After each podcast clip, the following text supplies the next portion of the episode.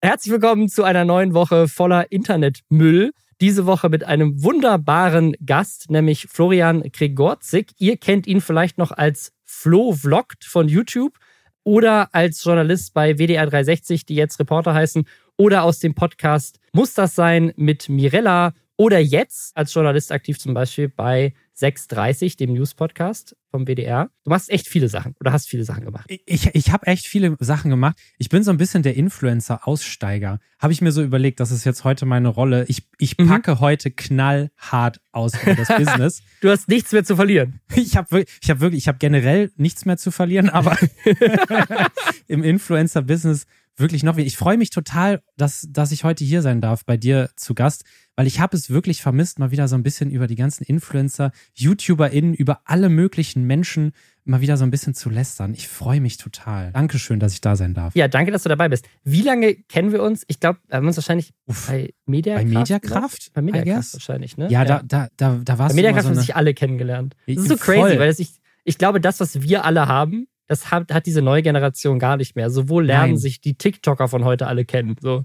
Ja, gar nicht einfach, ne? Also es gab ja auch früher, muss man ja sagen, Mediakraft war ja so ein Netzwerk, so ein YouTube-Netzwerk, wo im Prinzip alle, ja, sowohl die erfolgreichen als auch die nicht erfolgreichen YouTuber, muss, muss man jeder ja sagen. einfach. Also genau, jeder. Also, also im Prinzip jeder war da. Das ist wie, wie als wären wir alle auf die gleiche Schule gegangen. Man hat sich irgendwie da immer wieder gesehen, ist sich über den Weg. Ich habe dich immer sehr respektiert. Du warst immer eine sehr eindrucksvolle Persönlichkeit. Du hast immer schlaue Sachen gesagt auf so, auf so Meetings. Ich weiß nicht Damals, mehr was, aber jetzt, es war. Jetzt nicht mehr. Nee, heu, heu, heute habe ich jeglichen Respekt verloren. Nein, Zu Quatsch. Recht. Nein, Quatsch. Aber ja, wir kennen uns auf jeden Fall schon, schon sehr lange, ja. Zehn Jahre wahrscheinlich oder so, ja. Ja. Ja, also schön, dass du da bist. Und ich sage in diesem Podcast keine klugen Sachen, sondern Lester aktuell gemeinsam mit Gästen aus der Influencer-Welt und darüber hinaus über die Dinge, die in dieser Welt passiert sind, über das, was im Internet so los war, über den ganzen Müll, den Influencer und Influencerinnen mal wieder so gemacht haben, den neuesten Shitstorm auf Twitter oder den neuesten Trend auf TikTok. Das erfahrt ihr alles hier, damit ihr es nicht gucken müsst. Hier werdet ihr informiert und hier wird aus der Szene herausgelästert. Und diese Woche gibt es ein kleines, klitzekleines Update zu Julienko und seiner Freundin. Es gab einen riesen Shitstorm rund um Twitch schon letzte Woche, aber der wurde diese Woche von Twitch selbst oder beziehungsweise einem Mitarbeiter noch weiter angestachelt. Dann gibt es ein kleines Update zu dem Fall rund um Flesk, falls ihr euch erinnert. Da gab es so Vorwürfe, dass er übergriffig war gegenüber Frauen, da hat er sich zu geäußert und da gab es noch so ein Statement von ihm, was bisher so ein bisschen untergegangen ist und deswegen wollten wir da nochmal drüber sprechen. Dream, einer der größten YouTuber weltweit, einer der größten Minecraft-Creator überhaupt, der hatte, da haben wir auch drüber geredet, damals ein Face-Reveal. Jetzt hat er sein Face unrevealed. Wie das funktioniert, das erklären wir euch gleich. Marius angeschrien, YouTuber mit 500.000 Abos hier aus Deutschland. Der hat so ein bisschen aufgehört und hat auch Burnout, also mal wieder so eine Burnout-Story. Es gibt einen neuen großen Influencer-Boykott von zwei großen Twitch-Creatern, die gesagt haben, wir boykottieren jetzt Call of Duty. Und der Grund wird euch überraschen. Gleichzeitig gibt es auch gerade einen Reddit-Boykott. Falls ihr euch gewundert habt, warum auf Reddit nichts mehr los ist, das ist der Grund, erfahrt ihr gleich. Und wir fangen an mit einem Update, was wir so euch so ein bisschen schuldig geblieben sind hier in diesem Podcast, weil wir haben es gar nicht mehr angesprochen. Es gab vor, ja, vor, vor so, glaube, zwei Wochen ist es jetzt her, ein großes Drama rund um Bibi. Hast du das mitbekommen? Ich habe all, hab alles davon mitbekommen. Man konnte es ja quasi nicht mitbekommen. Ne? Also ganz TikTok war ja voll mit diesen weirden Stories. Ich habe es am Anfang wirklich aktiv versucht wegzuignorieren, weil der TikTok-Algorithmus lernt ja, wenn du dir etwas anguckst, das, dann denkt er ja, das interessiert dich und spielt dir nur noch das aus. Deswegen das ist das wie Amazon, wenn du einen Kühlschrank gekauft hast. So, wollen Sie noch zehn mehr Kühlschränke? Ja, genau so ist es. Und ich wollte halt keinen Kühlschrank in dem Fall habe das immer geskippt. Es, es hat, ist mir trotzdem die ganze Zeit ausgespielt worden. Und ich hatte aber das Gefühl, deswegen bin ich sehr gespannt darauf, was du jetzt gleich als Update gibst. Ich hatte dann das Gefühl, ich habe es mir dann natürlich doch angeschaut und auch bei, bei dir im Podcast gehört. Ich hatte das Gefühl, die Geschichte war auserzählt. Das war alles irgendwie so eine PR-Gag-Nummer. Das Video war verlinkt, war ja aber ein altes Video. Und irgendwie kam dann da ja nichts. Und dann war ich jetzt der Ansicht, okay, dann war es das irgendwie auch wieder. Ja, es kam noch so eine Sache und das war, dass Julienko in der Story so ein bisschen erzählt hat, so ja, gebt uns Zeit, wir können nicht wirklich drüber reden, jede Beziehung hat mal irgendwie Probleme oder sowas. Aber welche Beziehung hat denn Probleme? Weiß man das? Ja, das ist, genau, das, das hat auch so ein bisschen die Gerüchte damit angeschaut. Ich denke mal, er hat sich auf Tanja bezogen, weil, oh. und das ist jetzt so das Update, was wir euch noch so ein bisschen schuldig waren, das habt ihr vielleicht nicht mitbekommen, es ging ja auch darum, dass er zum Beispiel alle Bilder von Tanja gelöscht hat von seinem Profil. Mhm. Und die sind jetzt alle wieder da. Tanja ist wieder in der Bio mit einem Herz daneben und so richtig aufgeklärt. Und ich meine, müssen sie natürlich auch nicht, das ist ja ihr privates Ding. Was da los war, haben sie nie.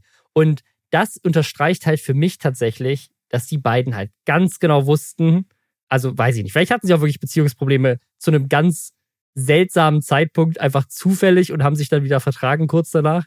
Aber ich möchte ihr das nicht unterstellen, aber irgendwie möchte ich sie ihnen schon unterstellen, weil ich glaube einfach, was, was ist das für ein Zufall, dass sie genau an dem Tag, wo Bibi genau ein Jahr verschwunden ist, plötzlich Beziehungsprobleme haben, sich aus dem Bio rauslöschen, die Bilder offline nehmen und dann eine Woche später ist alles wieder cool. Ich meine, vielleicht haben sie sich ja auch gestritten und dann hat einer von beiden so mit der Hand so einen Tee gemacht, meinte so, stopp, stopp, stopp, stopp, stopp, ich habe eine Idee.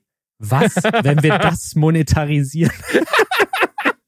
Das ist so, das ist, das ist eigentlich so Next Level Influencer. So, lass uns Geld aus diesem Streit machen. So, wir machen eine Beziehungspause, aber für Cash. Aber das heißt jetzt im Endeffekt, es ist alles wieder zusammen. Es gab ein vages Statement, aber man ist trotzdem jetzt nicht unbedingt schlauer. Hätte man jetzt die letzten drei Wochen kein einziges Story-Piece oder so verfolgt, man hätte jetzt eigentlich nichts verpasst gerade, oder? Ja, 100 Prozent. Also wenn du, wenn du einfach vor drei Wochen in das Instagram-Profil von Julienko geguckt hättest und jetzt wieder, hättest du, hättest du nichts bemerkt. Hättest nicht bemerkt, dass es einen der größten Skandale in der Geschichte rund um Bibi seit einem Jahr gab. Das stimmt, das hättest es einfach verpasst. Das war echt huge, ne? Also das war echt dafür, dass jetzt wirklich gar nichts bei rausgekommen ist, war das schon echt gigantisch. Also irgendwie, ja. So. Ja, und gleichzeitig, also eine Sache, die dabei ja so ein bisschen untergeht, weil es schon wieder nur um Julienko geht in diesem ganzen Thema, ist, wo ist Bibi denn jetzt? Weil sie ist ja nicht zurückgekehrt und das ist jetzt auch schon wieder zwei Wochen her. Also offensichtlich gab es keinen großen Plan von so, ne, also als wir das letzte Mal drüber gesprochen hatte, Alicia, glaube ich, recherchiert, dass dieses Video in der Bio halt eben ein altes war. Ja, also ja, es war genau. nicht mal ein neues. So. Also das heißt, es gibt an, anscheinend so, gab es keinen großen Plan, dass Bibi zurückkommt. Das hatte nichts damit zu tun. Und sie ist bis jetzt auch nicht zurückgekehrt. Das heißt, wir wissen einfach nicht, so, Bibi ist einfach weg. Das, man könnte also fast sagen, der erste Film ist jetzt vorbei und wir warten jetzt auf die Sequel. Ja, und die Frage ist aber, müssen wir so lange auf das Sequel warten wie so bei Avatar oder sowas?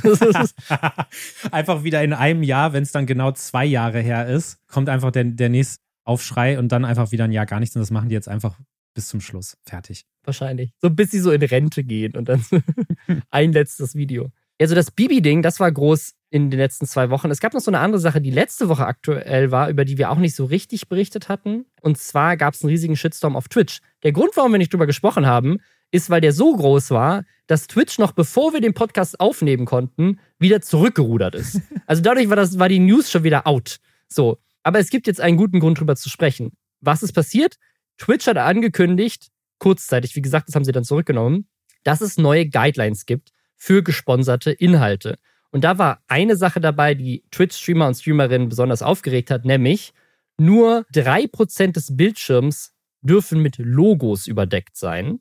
Und alle sogenannten so Burned-in-Ads sind verboten. Also falls ihr noch nie auf Twitch wart, es ist sehr üblich, dass Streamer und Streamerinnen da gesponsert sind und solche Sponsorings, die, ne, so wie man das halt auch, keine Ahnung, im Fernsehen kennt oder sowas, die laufen da als Banner durch oder oben in der Ecke ist halt so ein Logo, keine Ahnung, dann von Logitech oder Red Bull oder keine Ahnung was.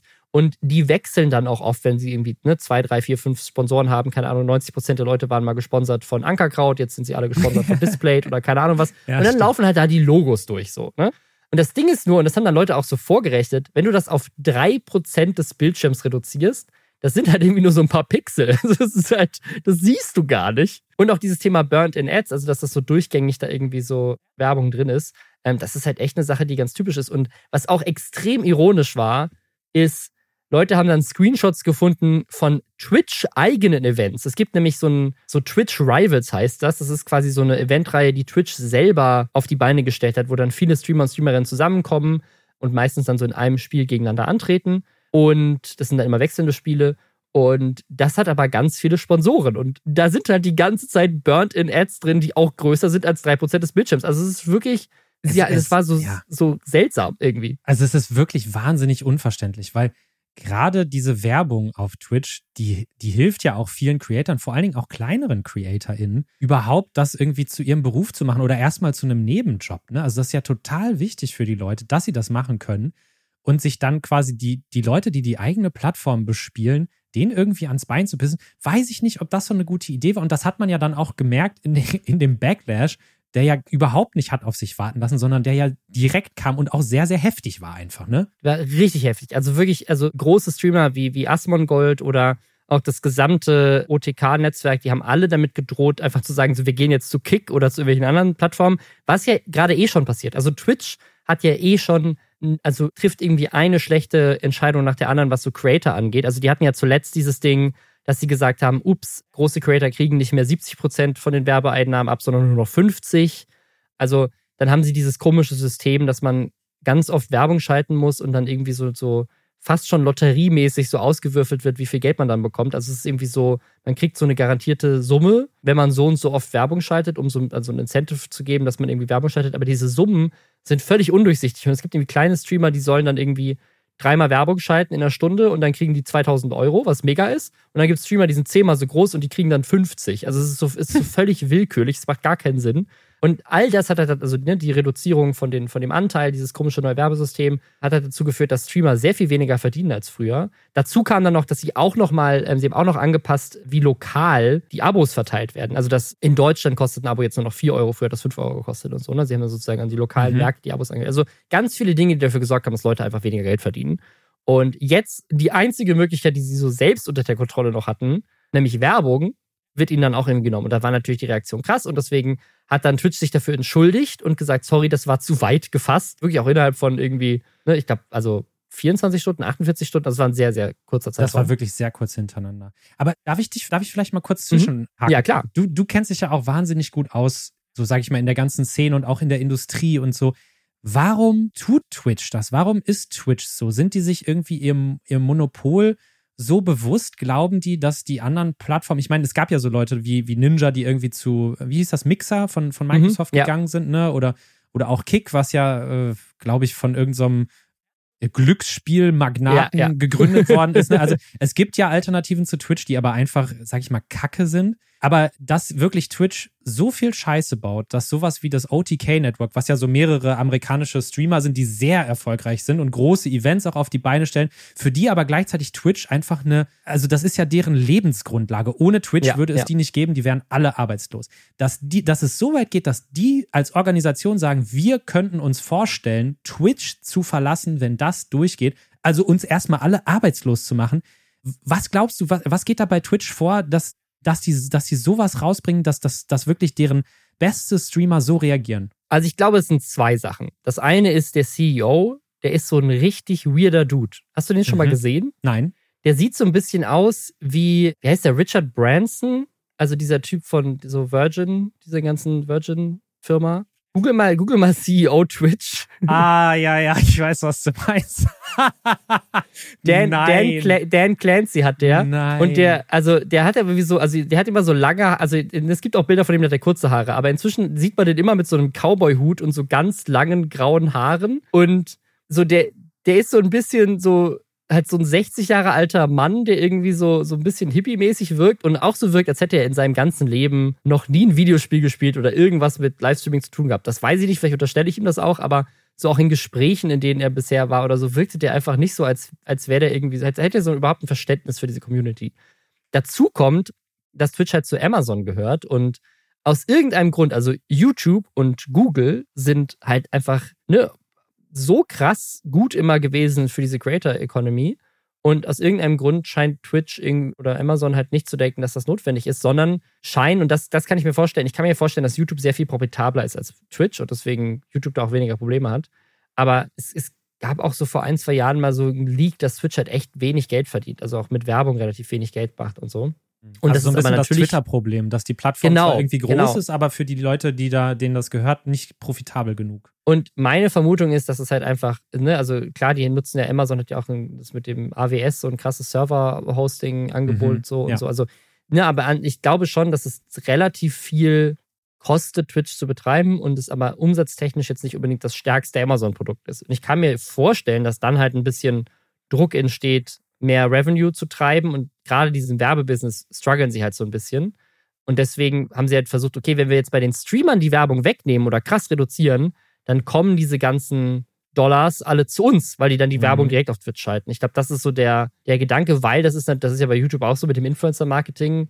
Ich glaube schon, dass ganz viel Geld an diesen Plattformen vorbe vorbeiläuft. Und das habe ich nie verstanden. Und TikTok ist, glaube ich, so die einzige Plattform, die das gemacht hat. Das stimmt. TikTok Tik macht das richtig schlau mit diesem Marketplace, den die haben. Genau. Ne? TikTok hat so, so, eine offizielle Plattform, wo du direkt Influencer buchen kannst. Und dann wird das über TikTok, läuft das dann ab.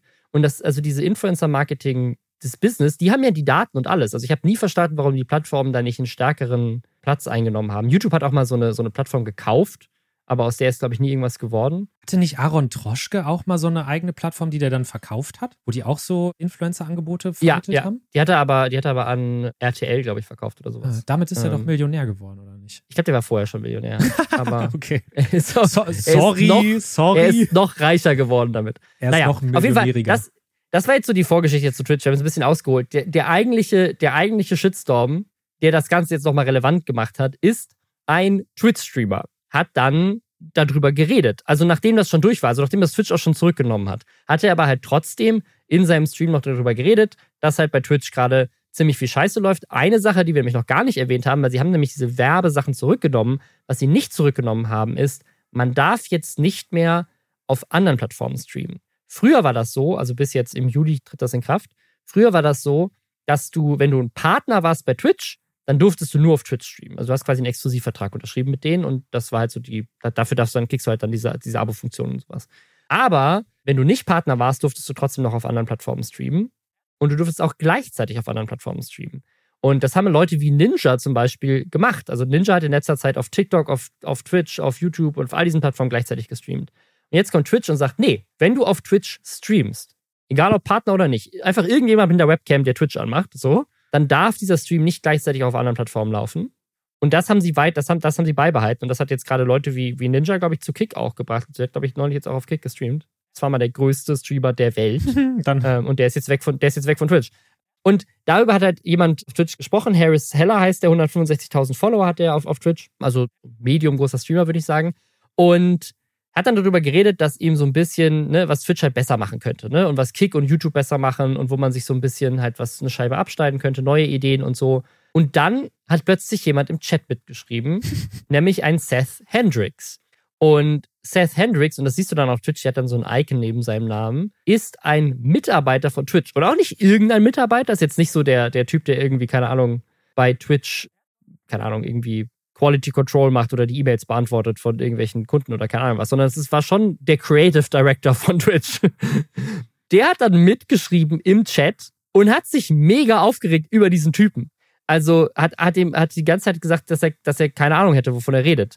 Hat solche Sachen geschrieben wie, no one is saying you're wrong about anything. Just you have so many assumptions that, that are so way off. Und hat dann die ganze Zeit gestritten, weil er hat sich dann sozusagen, der, der Harris hat dann quasi im Stream mit ihm geredet, während er die ganze Zeit geschrieben hat und ihm halt die ganze Zeit widersprochen hat und dann aber auch ihn so ein bisschen gegaslightet hat, weil nachdem er gesagt hat, so, du hast so viele Annahmen, die komplett falsch sind, hat er dann, nachdem er das kritisiert hat, weil er meinte so, hey, ich sag doch hier einfach nur meine Meinung, sagt er dann so, hey, ich habe doch nie gesagt, dass, dass, dass du, dass da irgendwas ist, was, was, also irgendwas falsch ist, was du gesagt hast. Also, doch, du hast es gerade gesagt. Und dann streiten die die ganze Zeit darüber und es ist mega awkward, weil das halt richtig hohes Tier bei Twitch ist und der einem Twitch-Streamer gerade so reinredet in seinen Stream und so. Und dann hat er auch versucht, den zu bannen, weil er meinte, so, das nervt mich gerade so sehr, ich kann hier mich nicht konzentrieren. Hier ist ein hoher Mitarbeiter von Twitch und versaut mir meinen Stream. Und es stellt sich raus, du kannst Twitch-Mitarbeiter nicht bannen bei Twitch. Und dann hat er sogar geschrieben, and you tried to ban me? Wow. So in Capital Letters, so. Ja, mega weird. Dann hat dieser, hat dieser Harris deswegen den Stream beenden müssen, weil es so weird war und er den halt nicht bannen konnte und der Typ nicht aufgehört hat, sich mit ihm zu streiten und seinem Chat zu, zu streiten, dass er halt nicht, ihm nichts anderes übrig blieb, als seinen Stream zu beenden, um das zu unterbinden. Und das ist halt richtig hohes Tier bei Twitch. So, und was, was ist das dann? Er hat das dann, das wurde dann auch getweetet von, von Leuten, dieser Ausschnitt, und ist dann auch ein bisschen viral gegangen. Kick hat dann auch geantwortet, weil die halt einfach smart sind, aber richtig schlimmes Business. Und er hat sich dann auch dazu geäußert, meinte so, hey, this was super weird and my social anxiety was sky high. I just shut down stream and played outside with my daughter instead. So. Und dieser, dieser Seth hat dann seinen Twitter-Account privat gemacht, weil wohl so viele Leute dann rübergegangen sind. Und ich habe auch gesehen, dass zum Beispiel eine der Community Managerin von Twitch sich dann entschuldigt hat bei dem Harris dafür, dass das passiert ist. Es ist einfach von Anfang bis Ende alles irgendwie weird gelaufen. Also ich sag mal so, wenn, wenn ich jetzt irgendeine Sendung machen würde, ja, ich bin ja auch ne, bei ARD, WDR da unterwegs und ich würde jetzt eine Sendung machen und währenddessen kommt mein Chef rein und ich rede über irgendein Thema und der sagt einfach nur. Kai, Kai Knifke ist im Chat. Weil der erste Satz, den ja dieser Seth Hendricks, dieser, dieser Twitch-Mitarbeiter geschrieben hat, ist ja, Harris, also der, der Streamer, I love you, but I would also love to talk to you one on one sometimes. Also, hey, ich finde, ich, ich mag dich, weißt du, aber ich würde auch voll gerne mal mit dir einfach mal eins zu eins unter uns reden. Da kickt doch meine Angst des Todes rein. Was passiert? Werde ich jetzt hier gebannt? Werde ich jetzt hier gefeuert? Ja, ja. Was, was passiert jetzt? Habe ich jetzt irgendwelche Gegenmaßnahmen zu, zu befürchten. so, du bist so in einem Livestream und rein so, Entschuldigung, wir müssen noch mal demnächst ja. ein Personalgespräch führen. Ja, genau. Aber, aber, aber, aber das sehen alle, die den Stream gerade gucken.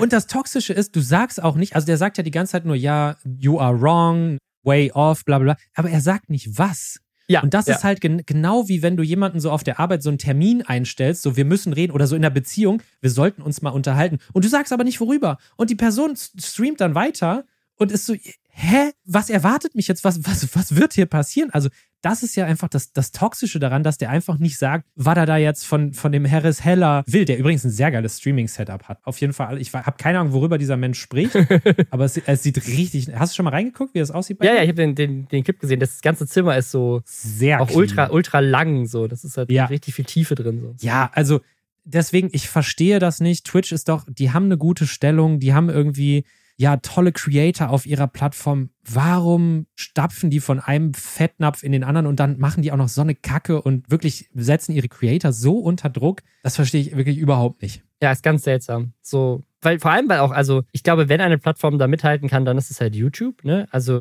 wenn YouTube Discovery von, von Livestreams besser machen würde. Ja. So wie bei Twitch, dass du halt wirklich so ja. noch besser nach, nach Kategorien und wer ist gerade live und nach Größe und so sortieren könntest und das irgendwie präsenter auf der Startseite wäre, würde YouTube, glaube ich, alles zerstören. Also dann gäbe es auch diese Konkurrenz mit Kick und so weiter nicht. Weil also YouTube ist jetzt schon so viel besser, was Monetarisierung angeht, als all diese anderen Plattformen. Also, also ich glaube einfach, ich bin kein Twitch-Experte, aber mein Gefühl ist, Twitch hat so ein bisschen den Kontakt zum Boden verloren. Die sollten irgendwie vielleicht mal Gras anfassen, um wieder zu wissen, wie, wie, wie sich das anfühlt.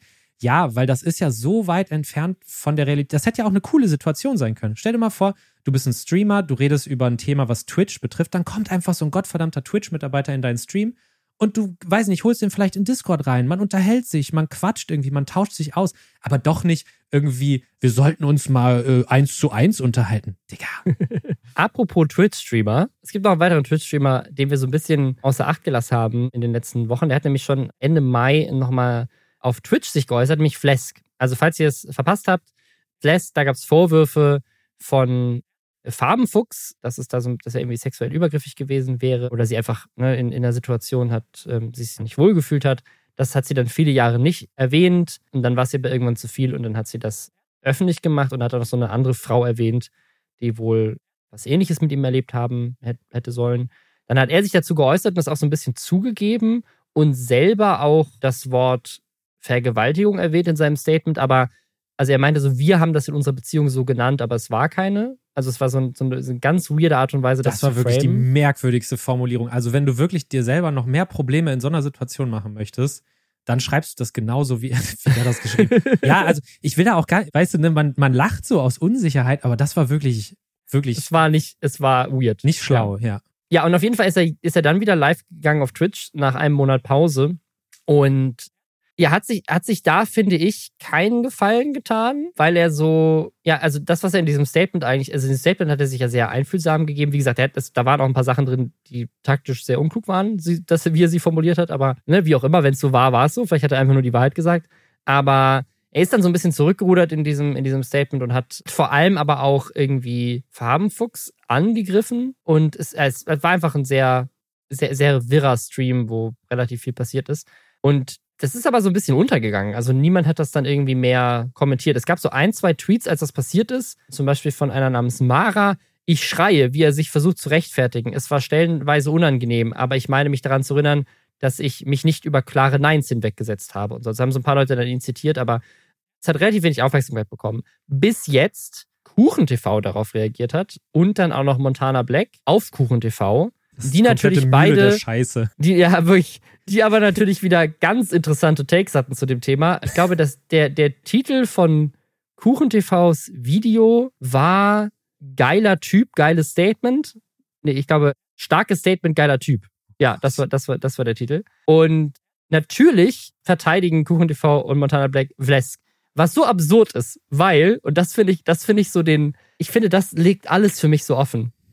Vlesk ist ja Teil von dieser Bubble aus Leuten, und deswegen war das ja auch so ein, so ein Skandal, mhm. noch mehr als es eh schon wäre, die halt sehr woke, woke sind. Wahrscheinlich woke, vogue, vogue ist das, ist, obwohl ich das Wort nicht mag, sehr woke. Im sind, positiven ja. Sinne. Aufgeklärte positiven Leute, die sich mit ja. Sexismus, Veganismus und so weiter auseinandersetzen genau. und von denen man erwartet, dass sie darüber Bescheid wissen. Genau. Und ein Kritikpunkt, den natürlich dann Leute wie Montana Black und KuchenTV auch gerne ausgepackt haben, ist, warum sagen die alle jetzt nichts zu ihrem Freund Flesk, wo sie doch eigentlich sonst immer direkt aufspringen, wenn es irgendwelche Vorwürfe gegen irgendwelche Männer gibt oder sowas. Ne? Also so eine ganz weirde Art und Weise, die zu kritisieren. Also sie meinen so, ja, okay, aber ne, also ich, kann man natürlich kritisieren, wenn man sagt, so, okay, bei eurem Freund seid ihr jetzt still, warum sprecht ihr euch dagegen nicht aus? Aber in, mein absoluter Fun Fact an dieser Reaction von Montana Black auf dieses Video von Kuchen TV, auf diesen Stream von Flask, ist, dass er, dass er kritisiert.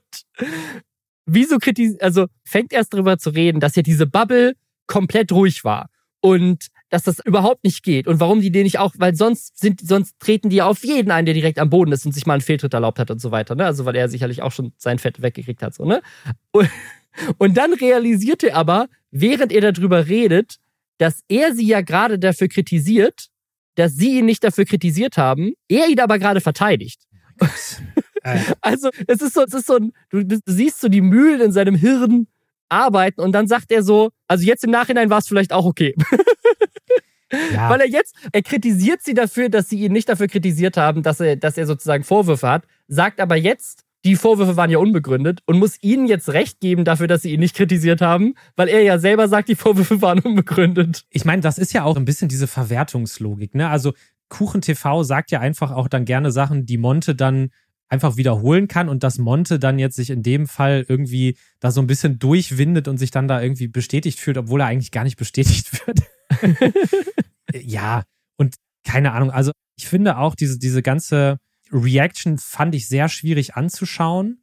So, sowohl das Video von KuchenTV, ich finde eigentlich jedes Video von KuchenTV schwierig anzuschauen, weil ja, weil, weil du da einfach total rausmerkst, dass, dass dieser Mensch eigentlich wirklich nur für die Provokation und für das Anti-Sein lebt. Ne? Also wirklich nur für das Gegen-Links sein und der klaut sich dann halt alle Einzelteile immer so zusammen, wie es für ihn am besten passt, hat aber in sich gar keine kohärente Logik. Ne? Also auch da gab es ja zum Beispiel Diskussionen um, um Gewalt, meine ich, in, in einer Beziehung schon mal und so. Ne? Ja, also das ist ein, das ist ein ganz, ganz eigenes Thema für sich. Also ja, das, das hat auch, das hat auch so gar nicht auf. Mental Gymnastics 3000. Also voll, hat, er sein, voll. hat er seine Freundin jetzt geschlagen oder hat er nur so getan, als hätte er sie geschlagen und sie dem Fraß der Leute vorgeworfen? Also es ist es ist, es ist ich, ja, ja. Ich, also, ich glaube immer noch, dass er in dem Statement die Wahrheit gesagt hat, als er das erste Mal gesagt hat, dass er sie geschlagen hat.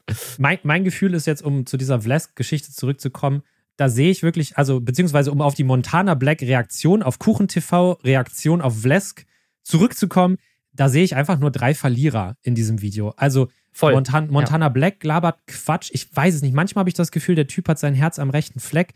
Manchmal haut er dann wieder Aussagen und Sätze raus, wo ich denke, Bruder, lost. KuchenTV sowieso komplett lost und ich glaube auch Vlesk hat sich damit keinen keinen großen Gefallen getan mit diesem anderthalbstündigen Stream, wo er oben so eine Sicherheitswarnung sexualisierte Gewalt eingeblendet hat.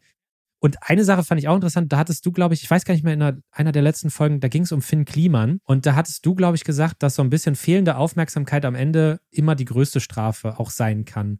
Kann man bestimmt drüber diskutieren, aber auch dieses Video von Vlesk, das hat ja noch nicht mal 60, 70.000 Aufrufe oder so also sein Statement scheint wirklich keinen mehr so richtig interessiert zu haben. Ne? Nach, nachdem er sich da so einen Monat Pause genommen hat, weiß ich nicht, wie das jetzt bei dem weitergeht. Ob das jetzt der, der Knick ist in seinem äh, streamer da. Ich glaube schon, dass das, ein, dass das ein großer Knick ist. Und wie gesagt, also, ne, was da irgendwie an den Vorwürfen jetzt stimmt oder nicht, so es ist halt, er legt da halt seine Sicht da, die Frauen haben ihre Sicht dargelegt. Er hat ja, das, die Sicht dieser Frauen eigentlich auch mal uns. bestätigt, genau. Aber er hat er es ja bestätigt. Also er hat es bestätigt, aber dann auch nicht ganz und hat sich vielleicht selber so ein bisschen in die Scheiße geritten, weil er in dem, in dem Statement ja selber, selber da Begriffe mit reingebracht hat. Aber keine Ahnung, am Ende des Tages, was, was für mich so das Krasseste ist, dass du halt so wirklich das Gefühl bekommst, du meintest gerade, ne, es hat 60.000 Views, die Reaction von Montana Black hat aber 500.000 jetzt. Ja, weil ähm, das Leute die, sind, die sich alle ganz cool fühlen, weil sie jetzt wieder ihren Frauenhass rauslassen können. Genau, so. das ist das Ding. Also, am, ne? also, also, am Ende geben die beiden halt jetzt sozusagen, also da geht's gar, denen geht's auch gar nicht um Flask, habe ich das Gefühl, sondern es geht Nein. darum, sozusagen diesem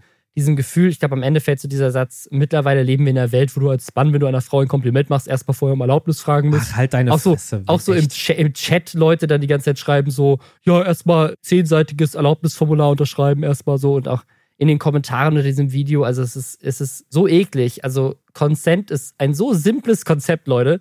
Kennst du dieses, kennst du dieses Video mit, mit dem T? Nee, ich glaube nicht. Es, es gibt so ein richtig, richtig gutes Video über Consent mit, mit so einem Animationsvideo mit T. Ich glaube, das ist so ein britisches Video. Da geht es aber darum, so, das ist einfach nur jede, Menschen in unterschiedlichen Situationen. So, this person is sleeping. Does this person want tea? Probably not. Don't offer him tea. So, es ist also, und dann am ja. Ende wird einfach so aufgeklärt, so, ja, okay, wenn du jetzt Tee mit, mit Sex ersetzt, dann hast du Consent verstanden. Und es ist halt so simpel, aber es funktioniert irgendwie so gut, weil es halt einfach so ein einfaches Konzept ist. Nein, und also das sind ja auch Leute in dem, in dem Fall, die es auch einfach nicht verstehen wollen. Also Montana Black sagt ja auch, ein Nein heißt ein Nein, das ist zu respektieren, bla bla bla. Aber dann machen die halt so ein Fass auf, als wäre das so schwierig wäre, irgendwie manchmal Unwillen herauslesen zu können. Nee, ist es nicht. Also nee, ist es nicht. Und wenn du dir unsicher bist, dann frag nach, weil dann ist es, dann bist schon in, gehst schon in die falsche Richtung. So, ich habe dir für später dieses T-Video geschickt. vielen Dank. Kannst ja auch mal verlinken. Ich glaube, das ist auch für viele Zuhörer ich, ich verlinke das T-Video. Das T-Video wird verlinkt in den Show Notes. Könnt ihr euch das angucken. Und apropos Shownotes, in den Shownotes, da ist auch etwas Neues verlinkt, nämlich ein neuer Podcast. Hashtag Werbung in eigener Sache für ein sehr cooles Projekt. Und zwar für Billion Dollar Apes. Kunst, Gier, NFTs. Das ist ein neuer sechsteiliger Podcast über NFTs und die ganzen Skandale drumherum. Am Beispiel der bekanntesten Kollektion, dem Board Ape Yacht Club. Den haben wir mit unserer Firma mitproduziert und es ist ein richtig geiler Podcast geworden. Ich bin mega stolz auf das Team. Hört mal rein. Hi, ich bin Jasna Fritzi Bauer und in diesem Podcast erzähle ich euch die Geschichte vom Board Ape Yard Club.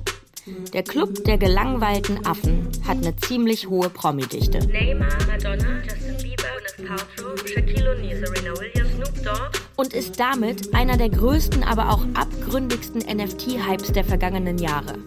Ein Club mit NFT-Eintrittskarte, der sich online und manchmal auch in echt versammelt. Und wie gesagt, dieser Podcast guckt sich auch die ganzen vermeintlichen Skandale an. Da ist von Nazi-Symbolen die Rede, von Verschwörungstheorien, von Schleichwerbung und Marktmanipulation rund um einen Hype, in dem Kunstkenner, Kryptoreiche und Influencer mitmischen. Case is really about the sale of financial products. Um, and it's wrapped up in a cloak of art. Sind sie wirklich so, so blind und teilweise so dumm, dass sie äh, ja ab und zu oder sehr häufig aus Versehen rassistische oder neonazistische Sprache und Symbolik verwenden. There is something dark about it. Es ist so spannend und das sage ich nicht nur, weil meine Firma den mitproduziert hat. Ich würde mich mega freuen, wenn ihr es einfach mal auscheckt und den supportet. Es ist, es ist wirklich ein geiler Podcast.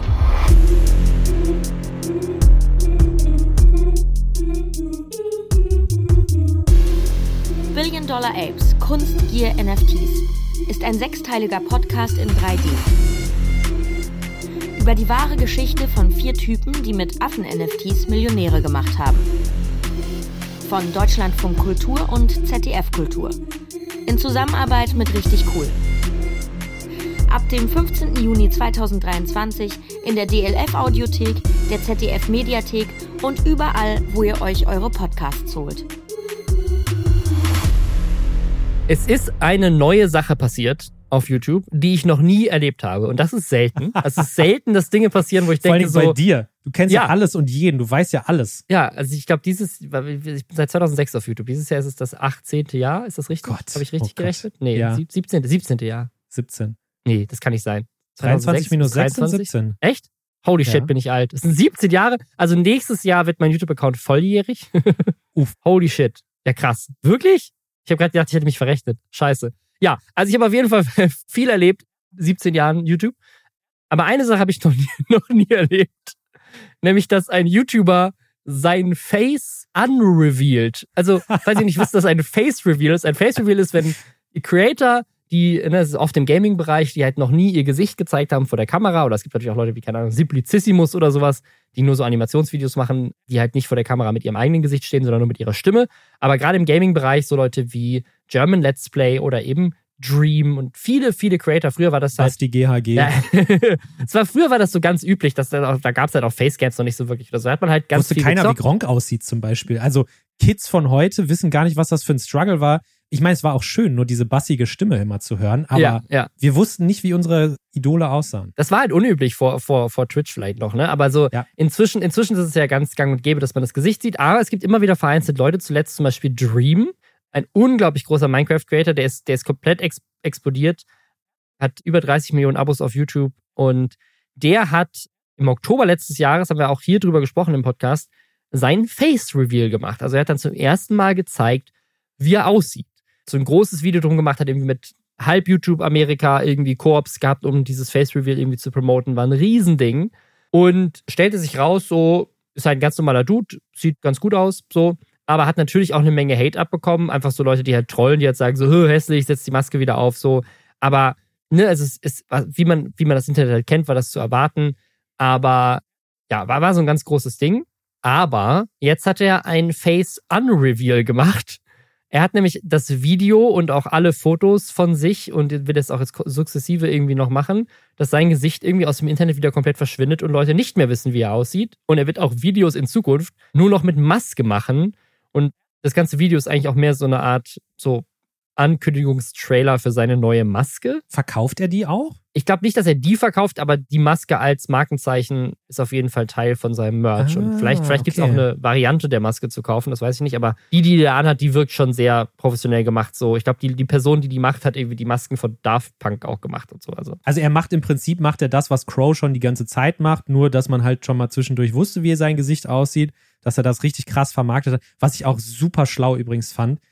Verstehe nicht so ganz, warum er so krank groß geworden ist, weil es sind ja wirklich Minecraft-Let's Plays, gibt's ja schon seit, weiß ich nicht, 20 Jahren, nicht 20 Jahren, aber gefühlt seit 10 Jahren und dass der nochmal wirklich über die Pandemie mit Minecraft auch so erfolgreich geworden ist, finde ich richtig krass und ich finde es wahnsinnig traurig, den, den Grund, warum er halt sich diese Maske jetzt wieder aufsetzt, zumindest das, was er ja auch in seinem Video dann irgendwie gezeigt hat, nämlich, dass er einfach Hate abbekommen hat, sinnlosen Hate für sein Äußeres und jetzt einfach sagt, nee, okay, dann, dann setze ich halt die Maske wieder auf. Ja, also das ist, das sagt er in dem Video. Ich, ich persönlich bin so ein bisschen, also ich kann mir, also er hat auf jeden Fall Hate abbekommen, also das, das will ich gar nicht absprechen. Ich bin so ein bisschen unsicher, ob das der einzige Grund ist, weil das ist ja jetzt schon acht Monate her, dieser, dieser Face Reveal. Und eine Sache, die halt damit einhergegangen ist, ist, die Reichweite seiner Videos ist irgendwie eingebrochen. also früher Ah, du meinst, hat er hat, den, er, er hat den Julienko gepult, meinst du? Also ich habe so ein bisschen, ich habe so ein bisschen die Vermutung, weil dieses Face Video ist auch so extrem inszeniert. Also es wäre was anderes, wenn er sich, glaube ich, ernst vor die Kamera gesagt, gesetzt hätte mit Maske und gesagt hätte, Leute, das ist der Hass, den ich abkriege, ich habe keinen Bock mehr, so ich will das nicht mehr. Sondern es ist irgendwie so ein leicht, hat so einen leichten Comedy-Touch. Es sind irgendwie so auch zwei Leute, die reinkommen und ihm auch sagen, ey, du bist hässlich, zieh die Maske wieder an, was irgendwie Freunde von ihm sind. Und dann, dann macht er das irgendwie. Und das Lustige ist, innerhalb dieses Videos sieht man sein Gesicht auch irgendwie zweimal. Also nicht, nicht so frontal die Kamera, verstanden. aber man sieht's halt. Und, Ja. und das ist so, das ist so ein bisschen strange. Und sie sprechen auch irgendwie mehrfach an in diesem Video. Boah, jetzt kriegen wir endlich wieder Views, so, jetzt sind wir, also, weil der macht immer noch ganz gute Views. Also, wenn er ein Video hochlädt, hat das schon noch so seine 5 Millionen Views, was echt krass viel ist. Aber für Dream, der halt früher Videos gemacht hat, da hat jedes Video halt irgendwie doppelstellige bis hin zu dreistellige Millionen Aufrufe gemacht. Ne, und auch sein Face Reveal hatte irgendwie über 50 Millionen Aufrufe. Ist, es- ist er halt krass abgestürzt. Und ich habe so ein bisschen das Gefühl, dass das jetzt nicht unbedingt damit zu tun hat, dass Leute ihn hässlich finden. Aber, also entweder hat so ein bisschen algorithmisch was damit zu tun, aber ich, ich kann mir auch vorstellen, dass so ein bisschen das Mystery verloren gegangen ist. Das kann ich mir auch gut vorstellen. Es ist natürlich trotzdem mutig. Also ich habe gerade mal nachgeguckt. Der hat Videos offline gestellt im Wert von, sage ich jetzt mal, 60 Millionen Views. Ja, ja. Das ist ein Video. Das sind nicht mehrere. Das ist Ach, das, Face Reveal das Video. eine Video ist das mit den 60. Ach du Ja. Scheiße. Ach du Scheiße. Also wir reden hier wirklich von Dimensionen, die wirklich für deutsche Verhältnisse völlig unvorstellbar sind. Also dieser Ja. Mann, Das dieser sind sechs Resos, Leute. sechs Resos haben YouTube verlassen. Also das ist ja wirklich dieser Mann ist erfolgreich auf einem Level, was eigentlich unvorstellbar ist, beziehungsweise der war erfolgreich auf einem Level. Ne? 150 Millionen Video-Views im Monat hat er gemacht, zum Teil 2 Millionen Subscriber im Monat und jetzt steht er halt nur noch in Anführungsstrichen bei 30, 25 Millionen Views. Habe ich jetzt erst so gar nicht auf dem Schirm gehabt. Was ich habe dem, ich habe dem das tatsächlich, ich bin auf den Julienko hier von Minecraft bin ich komplett reingefallen. Ich dachte wirklich, ja, okay, der hat Hasskommentare abbekommen, der Arme, aber dass der halt wirklich einfach nur noch 50.000 Euro im Monat verdient mit YouTube, das war mir gar nicht bewusst.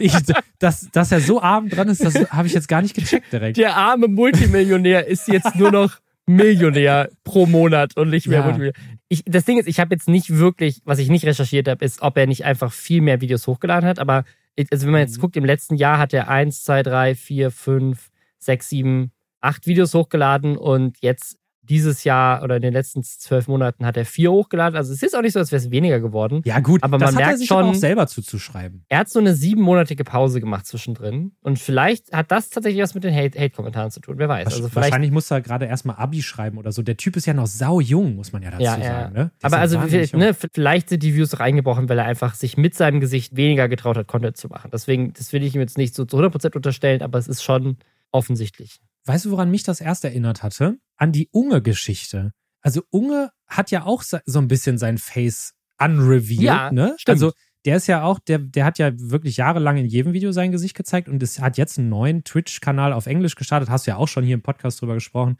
wo er quasi nur noch mit so einem virtuellen Avatar zugegen ist, ne?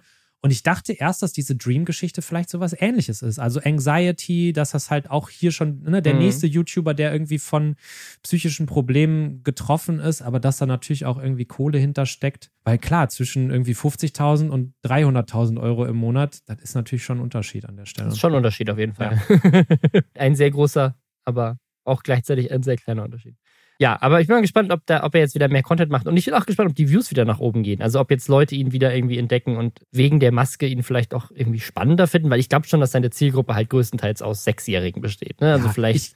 Ich, ich, ich denke, das Ding ist durch. Also sein Video, wo er sein Face unrevealed beziehungsweise das ankündigt, hat halt nur, nur in Anführungsstrichen, 5,2 Millionen Views in vier Tagen. Das mh, ist halt, das ist halt genauso viel lächerlich. wie seine. Also das ist ja, das mache ich ja an einem Tag. Nein, Nein, aber das hat, das hat genauso wenig wie seine anderen, in Anführungsstrichen, Ja, schlecht ja, gelaufenen Videos davon. Ne? Also wenn man es mal analysiert, hat es jetzt nicht viel gebracht.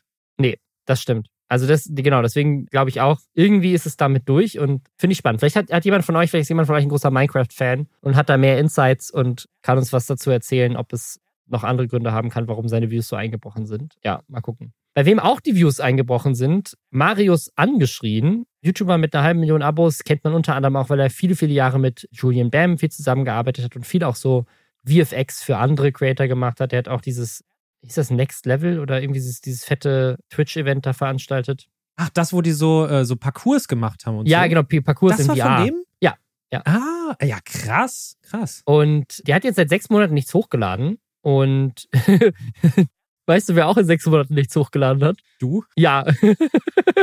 und das Ding ist aber, er hat halt einen guten Grund dafür. Er hatte nämlich einen Burnout. Mein guter Grund ist einfach, bei mir in der Firma war so viel los, ich bin nicht dazu gekommen. Unter anderem ein neuer Podcast, den ich euch gerade vorgestellt habe. ja, ich, aber ich schreibe schon am nächsten Video und das wird im Juni noch online gehen. Also das, das erste Video des Jahres kommt im Juni. Also ja, kommt, kommt alles. Aber ja, Marius angeschrieben ist, hat sechs Monate kein YouTube mehr gemacht und weiß auch nicht, also zumindest auf seinem Hauptkanal, auf seinem Nebenkanal schon ein bisschen, ne, aber auf seinem Hauptkanal seit sechs Monaten nicht mehr. Und er hat auch angekündigt, dass er noch nicht weiß, ob das noch passieren wird dieses Jahr oder wann überhaupt. Und der Grund ist mal wieder Burnout. Ja, man, man kennt es jetzt einfach. Ne? Man hat es schon so häufig gehört und man muss ja sagen, Marius angeschrien, der hat ja sehr, sehr aufwendige Videos auch einfach gemacht. Ne? Also der hat ja reingehasselt ohne Ende, hat sich da echt wahnsinnig Mühe gegeben, hat ja auch eine halbe Million Abos. Aber da habe ich mich auch bei einigen Videos gefragt, die sind gefühlt so aufwendig, dass Ja. die Klickzahl ein bisschen low ist. Ich weiß, das tut voll weh und ich meine das jetzt auch überhaupt nicht abwerten, ne? weil ich kenne das selber. Nee, ich, gar nicht. Das ist einer, der ist wirklich Ne? einer der qualitativsten YouTuber in Deutschland äh, gewesen, hat ja auch extrem viel beigetragen zu der Qualität auch von Julian Bam Vide- Videos und hat zuletzt, glaube ich, so ein bisschen versucht, so auch so der deutsche Mr. Beast zu sein mit dem Level an, an Produktionsqualität und Aufwand in seinen Projekten. So. Also das war schon krass. und deswegen, deswegen kann ich das halt auch nachvollziehen. Also vielleicht für die Leute so, ich, bei mir sind es ja meine YouTube-Zeit schon ein bisschen länger her, ne? Aber ich habe halt auch immer sehr aufwendige Videos gemacht, bevor ich dann quasi zu den öffentlich-rechtlichen als Journalist gegangen bin. Ich habe Videoreportagen gemacht, bin in der Welt rumgereist, habe irgendwie, weiß nicht, war im Irak, in Libanon unterwegs, habe da irgendwie Videos gemacht. Und das hat auch, weiß ich nicht, vielleicht lag es auch an meiner Art, die Videos zu machen, aber das hatte einfach nie so den großen Durchbruch, nie irgendwie die Millionen Aufrufe oder so. Und das zerrt einfach an deiner Psyche, wenn du dir die ganze Zeit so viel Mühe Mhm. gibst. Du zeigst das irgendwie Leuten um dich herum und alle sagen, ja, geil gemacht irgendwie. Du lädst es hoch und du weißt nicht, warum es einfach nicht so viele Views zieht. Weil ich, ne, ich kenne jetzt die Videos von ihm nicht im Detail. Ich kann dir jetzt keine Analyse liefern, woran es da bei ihm gelegen hat. Aber dass das auf die Psyche schlägt, hundertprozentig. Absolut. Und es ist halt, es ist halt, ne, also das scheint ja offensichtlich. Also ich kenne jetzt nicht viele Leute, die nicht auf YouTube unterwegs sind, weil mein gesamter Arbeits, Arbeitskontext ist, ist YouTube und außer Arbeit mache ich nichts, deswegen kenne ich sonst niemanden. Aber die Leute, die ich kenne, die nicht auf YouTube arbeiten, kenne ich sehr wenig Leute, die schon mal einen Burnout hatten. Aber bei Leuten, die auf YouTube unterwegs sind, kenne ich sehr viele Leute, die schon mal einen Burnout hatten. Dutzende. Könnte ich dir sofort, jetzt nicht öffentlich, aber könnte ich dir sofort zehn Leute sagen. Sofort. Und das klingt für mich schon so, als wäre das so eine gewisse Berufskrankheit. Und da würde ich mir schon, also da haben wir schon öfter drüber gesprochen, müssen das auch gar nicht groß ausführen, aber irgendwie, es hört halt nicht auf und irgendwie scheint noch keine Lösung dafür gefunden worden zu sein. Also weder von Creator-Seite noch von Plattformseite noch von irgendeiner anderen Seite. Irgendwas an dieser Karriere und dem Druck, der da entsteht, sorgt halt dafür, dass Leute sich halt einfach komplett verausgaben. ich meine, YouTube hat es ja schon versucht, ne? Also, das natürlich, wenn deine Leistung. Die haben auf jeden Fall. Ist nicht, dass sie nichts gemacht haben. Genau, sie haben, sie haben ja zum Beispiel diese Dislikes einfach mal ausgeblendet. Die gibt's jetzt einfach nicht mehr. Ne? Das, das interpretiere ich jetzt schon als so, eine, so ein Versuch in die Richtung, so ein bisschen Druck rauszunehmen. Aber trotzdem, wenn ich mein YouTube-Dashboard öffne und ich habe ja im Gegenteil, du hast ein halbes Jahr nichts hochgeladen, bei mir sind's mittlerweile fünf Jahre oder länger, keine Ahnung, dann steht da halt erstmal, du hast diesen Monat so und so viel Minus-Abos gemacht. Du hast so und so viel weniger Ja. Aufrufe gemacht als vor drei Jahren oder was weiß ich. Du wirst ja Ich habe permanent. 572 Abos verloren in den letzten 28 Tagen. Echt? Oh, warte. Ja, neben Ja. jeder Ker ja, ich meine, aber nichts hochgeladen. ne? Also wahrscheinlich sind das auch nicht, ich denke nicht jetzt, ich, also ich vermute mal, dass das nicht Leute sind, die aktiv auf meinen 107 Gegangen verloren. sind. 107 Oh, ich habe hab fünfmal so viel verloren wie du. Aber wahrscheinlich, ich, ich schätze mal, dass das eher so inaktive Accounts sind oder so, weil ich glaube, also ich weiß ich nicht, aber geht jemand so aktiv auf den Kanal, sieht, dass ich nichts hochgeladen habe und sagt dann, ja, okay, D-Abo. aber Nee. ja, Also, aber ich, ich habe jetzt seit sechs Monaten nichts hochgeladen. Überall graue Pfeile, die nach unten zeigen, neben jeder Metrik, die man so Genau. sieht in den Analytics. Genau, und das, deswegen, ich glaube, das, das, das weiß aber auch Marius. Ne? Also, falls er jetzt hier diesen Podcast hört oder so, du bist damit auf jeden Fall nicht alleine, sondern das Überhaupt geht nicht, irgendwie, nee, das geht uns allen so und dass man dann auch vor allen Dingen, der hat ja auch einfach eine sehr erfolgreiche Zeit hinter sich, ne? Und dann vergleicht man sich ja auch immer mit der erfolgreichsten Zeit, die man hatte. So, und das ist dann einfach schwierig, gerade wenn man so fette Projekte angepackt hat wie er, dass man sich dann irgendwie ausgelaugt fühlt und nicht mehr weiß, wo es weitergehen soll. Und dann halt diese ganzen, ja, Pfeile nach unten vielleicht auch mal sieht in den Dings. Das macht einen halt fertig. Ist halt so. Aber er macht ja jetzt was Neues. Er macht, er macht jetzt Musik und ich glaube, auf seinem Zweitkanal ist er auch noch ein bisschen unterwegs. Und ich weiß gar nicht, ob er noch live streamt, aber er ist jetzt, und Instagram macht er auch noch, hat er gesagt. Also ich glaube, Livestreams hat er nichts zugesagt, aber Instagram hat er gesagt, macht er auch Musik und dieser Zweitkanal. Also er ist jetzt nicht komplett weg von Social Media, aber er lässt es halt langsam angehen und hat irgendwie mit Musik so seine Passion jetzt gerade gefunden. Sein Musikkanal ist auf jeden Fall bei mir auf TikTok sehr präsent gerade. Also ich hatte, ich hatte sein Hallo, ich bin wieder da oder ne, dieses Danke für alles Video, so ein bisschen die Erklärung, was auf YouTube passiert ist, hatte ich gar nicht auf dem Schirm. Auf TikTok macht, er- macht er ja quasi so einen Musikchannel, wo er aber gar nicht unter seinem eigentlichen Namen unterwegs ist, sondern halt unter diesem Namen Fake irgendwie, ne, P-H-A-K-E. Und ja auch gar auf Englisch redet, ne, und wirklich so eine ganz andere Person ist. Und ich dachte erst, das wäre irgendwie sein Zwillingsbruder oder sowas, der, der da jetzt irgendwie auf meiner For You-Page ist. Der macht halt wirklich was völlig anderes und versucht das jetzt einfach neu hochzuziehen. Ich wünsche ihm alles gut. Ich hoffe, das funktioniert. Also ich drücke ihm die Daumen. Ja, ja, auf jeden Fall. Ja, also mal gucken, vielleicht kommt bestimmt auch irgendwann wieder, wer weiß. Aber ja, ein weiterer, sehr, sehr guter Creator, der demselben Problem zu Opfer fällt, wie irgendwie alle anderen auch schon. Wer jetzt auch Opfer geworden ist, nämlich Opfer eines Boykotts, Deine Äh, Überleitungen ist- sind die besten. ist Call of Duty. Und zwar, Call of Duty hat einen Shitstorm, denn Call of Duty ist Vogue. Würde man nicht denken, dass der Warcrime Simulator 2000 zu Vogue ist, aber Walk Ride Simulator. aber, aber es ist, es ist zu Vogue. Und zwar ist folgendes passiert in, in, den, in den neuen Call of Duty-Teilen jetzt in, in Modern Warfare und ich glaube, das ist auch in dem, in dem Battle Royale. da, da gibt es so Operator-Skins, also quasi so, ne, wie man bei, das bei Fortnite auch kennt und so weiter, halt so Kostüme, in Anführungszeichen, die man gegen Echtgeld kaufen kann für seinen Charakter, die dann andere Leute sehen. Und da gibt es auch welche von Livestreamern, von, von Creatern. Unter anderem von Nick Merckx, das ist so ein ganz großer Call of Duty Creator. Und Tim the Tatman, das sind auch zwei Leute, die, glaube ich, auch immer viel mit Ninja zusammen gestreamt haben und so. Und jetzt ist Folgendes passiert. Es ist Pride Month in den überall. Also Pride Month ist einfach, es ist, ist, nicht nur in, in den USA. Welt. Ich wollte gerade sagen in den USA. Es ist Pride Month. Juni ist Pride Month. Und ein, eine tolle Gelegenheit in Amerika, um mal wieder den absolut krassen Hass auszupacken, den es da gegenüber queere Menschen gibt. Unter anderem gab es eine Schlägerei vor einer Schule, weil die Schule Pride Month feiert. Und also ne, Anti-LGBT-Protestor gegen Pro-LGBT-Protestor haben sich halt vor so einer Schule in Kalifornien geprügelt. Schon ähm, lost genug, aber jetzt wird es noch loster. Ja, es wird noch. Es ist wie, wie lost werden wir? Es ist ein Labyrinth. Nick Merckx hat nämlich dann getweetet zu diesem, zu diesem Vorfall an dieser Schule. They should leave little children alone. That's the real issue. Das ist ein ganz klassischer Vorwurf, der jetzt gerade in den USA auch gegen Transpersonen wieder ausgepackt wird, aber den es auch gegen homosexuelle Menschen seit tausend Jahren schon gibt dass sie sich irgendwie an Kindern vergehen oder dass sie irgendwie Kinder indoktrinieren wollen und homosexuell und trans machen wollen oder sowas. Also richtig miese, queerfeindliche Scheiße. So. Also auf dem Lost Eisberg sind wir jetzt auf jeden Fall schon unter dem Wasser. Wir sind, wir sind, untergetaucht. ja, das hat er getweetet und daraufhin hat Call of Duty, und da muss ich sagen, es tut mir leid, dass ich euch vor drei Minuten den Warcry Simulator genannt habe, weil das fand ich ein, das fand ich ein echt geiles Statement. Ich spiele übrigens sehr gerne Call of Duty, also ich meine das, meine das nicht ernst. Due to recent events, we have removed the Nick Marks operator bundle from the Modern Warfare 2 and Warzone store. We are focused on celebrating pride with our employees and our community. Also sehr cooler Tweet, haben sich quasi hinter die LGBTQ-Community gestellt und haben gesagt, yo, jemand, der solche Sachen tweetet, den wollen wir nicht unterstützen. Weder durch Werbung noch monetär, weil ich denke mal, der kriegt Anteile an diesem Operator Sales. Und dann ist Folgendes passiert. Tim the Tatman, ein, ein weiterer großer Streamer, der mit dem befreundet ist, hat dann gesagt, so, ich möchte, dass ihr meinen Operator jetzt auch entfernt. Und dann haben sie gesagt, ja, okay, dann machen wir das.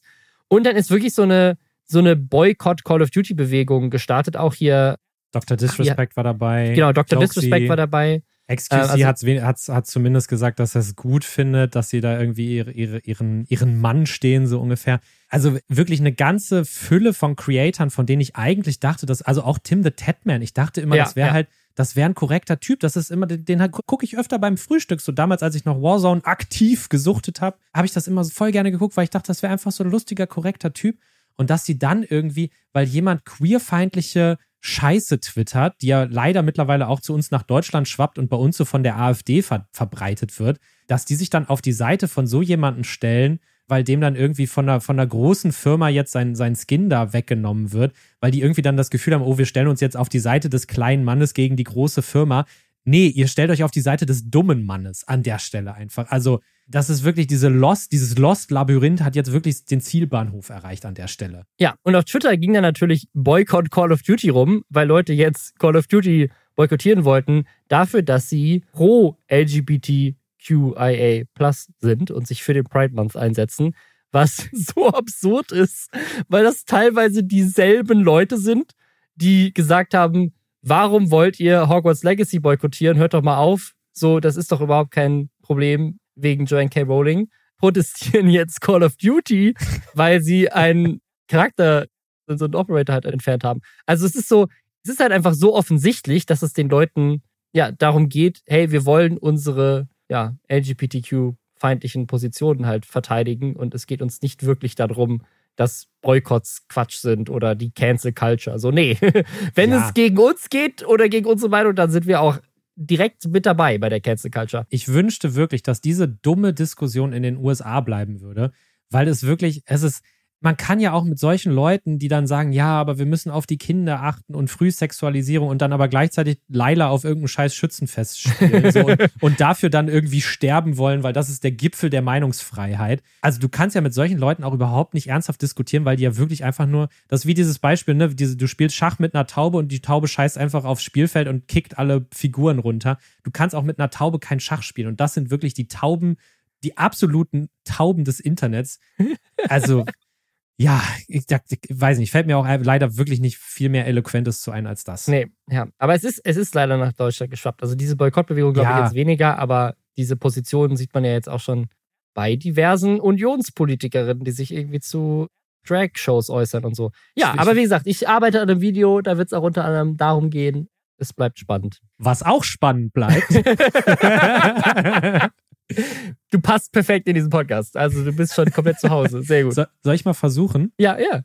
Also was auch spannend bleibt, ist die Geschichte von Reddit, ein Social-Media-Netzwerk. Ich weiß gar nicht, wie häufig das bei dir hier im Podcast vorkommt. Wahrscheinlich nicht so häufig wie jetzt vielleicht irgendwie YouTube oder Twitter oder so. Es ist aber trotzdem riesengroß. Und jetzt gibt es ein Problem, denn 70 Prozent aller Reddit-Foren sind down. Ihr als Zuhörer dieses Podcasts kennt Reddit, denn ihr habt einen eigenen Subreddit dort.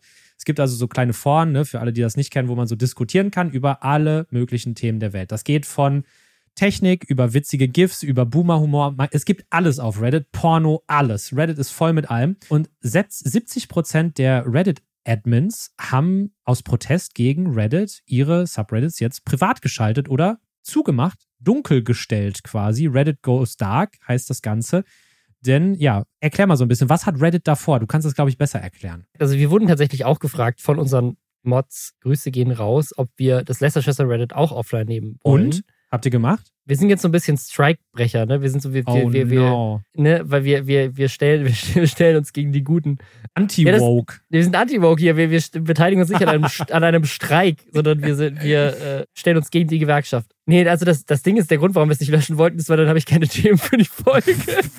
Faulheit. Du saugst, du saugst hier die Arbeit von. Ich habe schon gedacht, ich kann ja mal so ein bisschen spoilern. Ich bin ja Investigativjournalist und ich berichte jetzt investigativ. Ich dachte schon, ich komme hier rein zur Aufnahme, krieg so ein riesenlanges Skript, alles total geil ausgearbeitet. Ich habe gedacht, wow, der Robin, der macht sich richtig Mühe für seinen Podcast, recherchiert hier alles und dann sagst du mir, nee, du klaust das alles aus dem Internet von deinen unbezahlten Redditor-Leuten. nee, also tatsächlich, tatsächlich, ich kann die Leute verstehen, warum sie protestieren. Warum denn? Erzähl doch mal. Es geht darum, dass Reddit Geld will für den API-Zugang, also für die Schnittstelle, über die man quasi die Daten, die sozusagen bei Reddit so durchfließen, rausziehen kann und nutzen kann für seine eigenen Zwecke, zum Beispiel für Third-Party-Apps. Ne? Also zum Beispiel Apollo ist eine ganz beliebte Reddit-App, wo man einfach Reddit sozusagen in einem anderen Style auf eine andere Art und Weise nutzen kann. Ganz viele Mods, also Reddit ist ja komplett eine user-generierte und auch user-verwaltete Plattform. Aller Content wird moderiert von freiwilligen Leuten, die dafür kein Geld bekommen. Und die nutzen halt ganz viele Tools und die halt auch diese API-Schnittstellen brauchen. Und dann gibt es auch so ganz viele lustige Tools. Also es gibt so ganz viele Bots auf Reddit, wo du irgendwie, keine Ahnung, wenn du irgendwie jemanden offenbaren willst, kannst du so einen Bot summonen, der dann irgendwie sagt so, wie oft hat diese Person schon irgendwie keine Ahnung, irgendwelche krassen Wörter wie das N-Wort benutzt oder sowas. Und dann sucht dieser Bot diese Comment History von dieser Person raus und dann sagst du, aha, ich muss mit dir nicht weiter streiten, weil du bist ein Nazi. So, also, ähm, also, also, oder es gibt, es gibt zum Beispiel einen Bot, den ich sehr cool finde, in dem, in dem Magic the Gathering Forum, weil ich ein großer Nerd bin jedes Mal, wenn du eine Karte erwähnst, kommt dieser Bot und erzählt dir, was halt auf dieser Karte draufsteht, weil es gibt halt irgendwie über 10.000 Magic-Karten, kannst du nicht jede merken. So, dann ist dieser Bot in so einer Konversation mega hilfreich, weil du genau weißt, auf was für eine Karte sich die Person gerade bezieht. Also es gibt echt eine Menge coole Tools, die aber halt diesen API-Zugang brauchen. Und der war bisher kostenlos. Und jetzt soll der sehr viel Geld kosten. So viel Geld, dass viele von diesen selbst sehr beliebten Third-Party-Apps wie Apollo sich das überhaupt nicht leisten können. Apollo übrigens jetzt war, war bei der, bei der letzten hier Apple-Werbeveranstaltung, da wo auch dieses Vision Pro angekündigt wurde, war, mhm. wurde Apollo irgendwie dreimal erwähnt oder sowas. Also es ist wirklich eine sehr, sehr beliebte App, die jetzt schließen muss, weil Reddit halt sehr, sehr viel Geld halt dafür haben will. Und dagegen wird protestiert. Und ich finde das so absurd, weil es sind halt wirklich, es, gestern waren es mir noch 60 Prozent, jetzt sind 70 Prozent. Und ursprünglich sollte das nur 48 Stunden dauern. Jetzt gerade haben viele das erhöht, dass sie sagen, auf unbestimmte Zeit wollen sie das machen. Stellt euch mal vor, 70% aller YouTube-Videos wären plötzlich weg oder 70% aller Twitter-Konten wären nicht mehr zugänglich oder so, das ist ja absurd. So. Also ich, ich finde ganz vieles daran total interessant. Also Reddit ist ja auch noch so ein bisschen wie so ein letzter Teil des alten Internets, finde ich manchmal. Voll, also so, voll. Ne, so, so ein bisschen unreguliert, ein bisschen schmuddelig auch manchmal auch ein bisschen gefährlich an einigen Ecken. Also es ist sehr, so, sehr gefährlich auch da. Es ist, es ist das Chicago des Internets oder für Deutsche, weiß ich nicht, Gelsenkirchen oder so. Es ist, es ist wirklich, es ist irgendwie gefährlich, aber auch spannend, interessant, exotisch. Und ich finde, dass sich jetzt so viele von diesen Reddit-Admins zusammenschließen, crowdmäßig, ohne da irgendwie eine große Organisation zu haben, zeigt auch, wie wichtig das einfach vielen Leuten ist. Dass es noch so einen Teil Internet gibt, Mhm. der zwar, ne, also da kannst du jetzt kein, sag ich jetzt einfach mal so, korrigiere mich, wenn es falsch ist, also da, kann- da gibt's jetzt nicht so krasse Nazi-Foren, wie es das jetzt auf 4chan oder anderen. Oh ja, also es Oder? gab, also es ist, also es gibt so, in den USA gab es ja lange dieses The Donald. ja. Subreddit, wo auch ganz viele Verschwörungstheorien und so weiter und dann so QAnon-Zeug verbreitet wurde, bis Reddit okay. das gesperrt hat. Okay, aber, aber es gibt jetzt nicht sowas, das ist jetzt nicht die Go-To-Plattform für rechte Amokläufer, um ihren Livestream zu teilen. Oder doch auch? nee, nee, aber es ist also, Reddit hatte auch und hat auch, in, also schon auch, Die haben Probleme damit. da, da, da, da, gibt es auch ein paar, paar Foren, Okay. die grenzwertig sind, obwohl Reddit da in den, letzten, in den letzten Jahren härter gegen vorgegangen ist. So. Okay, okay. Dann nehme ich das vielleicht teilweise zurück, teilweise aber auch nicht. Ich finde, es ist eine coole Aber Plattform. vor- also 4chan ist schon noch ein anderes Level, da hast du auf jeden Ja. Fall recht. Also. Ja, also ich finde, es ist eine coole Plattform, weil es sind sau viele, zumindest in den USA, auch super viele Normalos da. Da sind irgendwelche Mütter, die backen und irgendwas teilen und bewerte meinen Kuchen und was weiß ich nicht alles. Es ist eine coole Plattform und die irgendwie so ein bisschen den Usern wegzunehmen, das, das, das zeigt Es halt, wie, wie wichtig das vielen ist. Also für mich ist Reddit 100% von dem Tech-Support im Internet. Also ich google auch gar nichts mehr, wenn ich ein Problem habe, ohne das Wort Reddit dahinter. Also sagen, die Reddit-Suche ist völlige, völlige Grütze, aber du musst quasi immer bei Google dann eingeben, sozusagen, so Windows startet nicht Reddit und dann findest du 700 Foren, wo jemand im kleinsten Detail erklärt hat, wie du dieses Problem löst. Das ist geil, das, das, das wusste ich noch gar nicht. Ich dachte immer, das wäre einfach nur so, ein, so als Zeitvertreib und wirklich für alle Themen, aber dass man das auch wirklich so für, für Hilfegesuche äh, benutzt. Ich bin da viel in so Uhrenforen unterwegs. Ich bin irgendwie, habe mich weirdly in so, in so Uhrenliebhaberforen rein, rein katapultiert, weil du kannst ja auch Stunden dann auf Reddit verbringen, ne? Und Ja, kommst dann von Fall. einem von einem Subreddit in den nächsten und plötzlich bist du irgendwie so ein Hyperenthusiast für irgendein total spezifisches Thema. Geile Plattform und man kann diesen, diesen Boykott, hatte ich das schon gesagt, man kann das live verfolgen auf Twitch. ich habe diesen Twitch-Stream die ganze Zeit im Hintergrund heute aufgehabt, weil die so coolen Smooth Jazz da im Hintergrund laufen haben. Und da steht jetzt zum Beispiel 5998 von 8800 Subreddits sind dark gerade. Also es ist wahnsinnig viel Solidarität, sehr, sehr interessant und spannend. Aber es sind, also als ich vorhin reingeguckt habe, war es über 70 Prozent, jetzt gerade sind nur noch 67. Also es sind anscheinend 70 Prozent. sind schon, es sind wieder, also ich glaube, es sind, das sind die, die halt diese, diese zwei Tage als Grenze hatten und die es jetzt nicht weiter durchziehen. Ich glaube, ich bin mal gespannt, wie viele, weil eigentlich, also eigentlich sollte es am 12. Juni anfangen, heute ist der 14., als wir das aufnehmen. Also ich glaube, dass für, für viele jetzt sozusagen diese, vier, diese 48 Stunden abgelaufen sind. Aber ja, ich denke mal, manche, manche werden das jetzt auch weiter durchziehen. Kannst du Ähm, das abschätzen? Reddit ist auch werbefinanziert, oder? Ja, Reddit ist werbefinanziert, so ein bisschen aus der Community finanziert, weil du kannst ja so Awards auch vergeben, also ein Stimmt, bisschen so. ja, ja. Aber also ich, ich würde mal meinen, dass mehr als 90 Prozent der Einnahmen über, über Werbung kommen. Kannst du das einschätzen, wie, wie viel Verlust machen die jetzt, wenn einfach mal 70 Prozent der, der, der Subreddits irgendwie dark gehen? Oder kann, ist schwierig abzuschätzen, ne? Ist schwierig abzuschätzen, weil ich, weil ich halt, ich, was ich halt nicht einschätzen kann, ich merke halt, ich bin trotzdem genauso viel auf Reddit jetzt gewesen die letzten zwei Tage. Ich hatte halt nur irgendwie News und Politics und das Diablos Subreddit. Das waren die, die und unsers, die, die irgendwie aus meiner, aus den Leuten, den ich fol- Accounts, den ich folge, so noch, oder den, den Reddits, den ich folge, noch online waren. Und deswegen habe ich einfach sehr viel denselben Content gesehen, aber so, ich komme aus dieser Sucht nicht raus, dann nicht trotzdem alle halbe Stunde einmal Reddit aufzuöffnen und zu gucken, ob irgendwas Neues passiert ist. Ja, verstehe ich. Also ich habe gerade gefunden, die haben 2021 440 Millionen Dollar Werbeeinnahmen gehabt. Also halt über eine Million auf jeden Fall am Tag. Das heißt, die verlieren wahrscheinlich für jeden Tag so um die eine Million. Das ist schon eine Menge vorstellen. Geld, ja. Aber ich bin mal gespannt, ob sich da was ändert, weil das ist auch wieder so ein typisches Ding. Es ist so, so wie, was ist los bei den Tech-CEOs? So ist es bei Reddit genauso wie bei Twitch. Der CEO von Reddit hat so eine interne Mail rumgeschickt, die natürlich geleakt ist. Sie war jetzt nicht für die Öffentlichkeit gedacht, aber du musst natürlich damit rechnen, dass sie für die Öffentlichkeit gedacht ist und du sagst da ja auch die Sachen ne, vielleicht ein bisschen politischer aus dem Grund, aber hat er nicht. Er hat einfach nur gesagt so, ja, also das geht bestimmt wieder vorbei in der Vergangenheit. Also das war so, so hat er es nicht gesagt, aber es klang so ein bisschen Oh von wegen Mann. so, ach, diese Crybabies, die hören auch wieder auf nach zwei Tagen, so, das stehen wir jetzt durch und das wird schon. So, wir ziehen das jetzt, also so, das gar also 70 Prozent deiner Website sind gegen das, was du machst und du sagst einfach deinen Mitarbeitenden so, ach, das ist doch nur ein Tag wie jeder andere, das geht vorbei. Vor, allen Dingen 70 Prozent der Leute, die deine Plattform überhaupt zu einer Plattform machen, die eine Million Nutzbar über eine ist. Million Ja, am ja, ja. Tag verdienen. Ne? Also ohne die Ja. Leute bist du halt nix. Und wie kann man dann so wenig Liebe für die eigene Community haben? Ja. Es zeigt aber auch, wie viel Macht dieses, dieses Moderatorsystem hat. Ja, weiß ich nicht. Hat, hat, haben die viel Macht? Man weiß ja noch nicht, ob es funktioniert. Vielleicht zieht Reddit ja trotzdem durch. Ja, das Ding ist, also ich, ich, ich würde, also das Ding ist, ich würde, ich würde vermuten, wenn du den durchschnittlichen Reddit-User fragst, was eine API ist Mhm. und ob das wichtig ist, ob Reddit dafür Geld verdient oder nicht, würde wahrscheinlich 90% sagen so, hey, lass mich in Ruhe, ich will meine Pornos runterscrollen. Also, Ja, so, so fix, äh, ja. Ich brauche meine Tech, meine Tech-Hilfe, so lass mich in Ruhe. Und bei den Mods, keine Ahnung, so die meisten, die meisten Reddits, so auch die großen, die haben vielleicht eine Handvoll, ne, vielleicht 20, wenn es hochkommt, so haben die an Moderators so. Also vielleicht die ganz großen auch vielleicht immer mehr, weiß ich nicht, aber so die, die meisten, die ich kenne, so, das ist halt wirklich jetzt, jetzt keine große Menge an Menschen. Und ganz viele von den ganz großen Reddits haben auch oft dieselben Mods. Also es gibt auch viele, die halt sozusagen dann in dieser Community halt einfach krass angesehen sind, aus gutem Grund, weil sie es halt echt gut machen, die dann in, in mehreren Foren die Mods sind. Das habe ich auch schon mal gesehen, ja. Und das heißt, dadurch haben die halt jetzt gerade die Möglichkeit zu sagen, wir nehmen 70% von eurer Website down, weil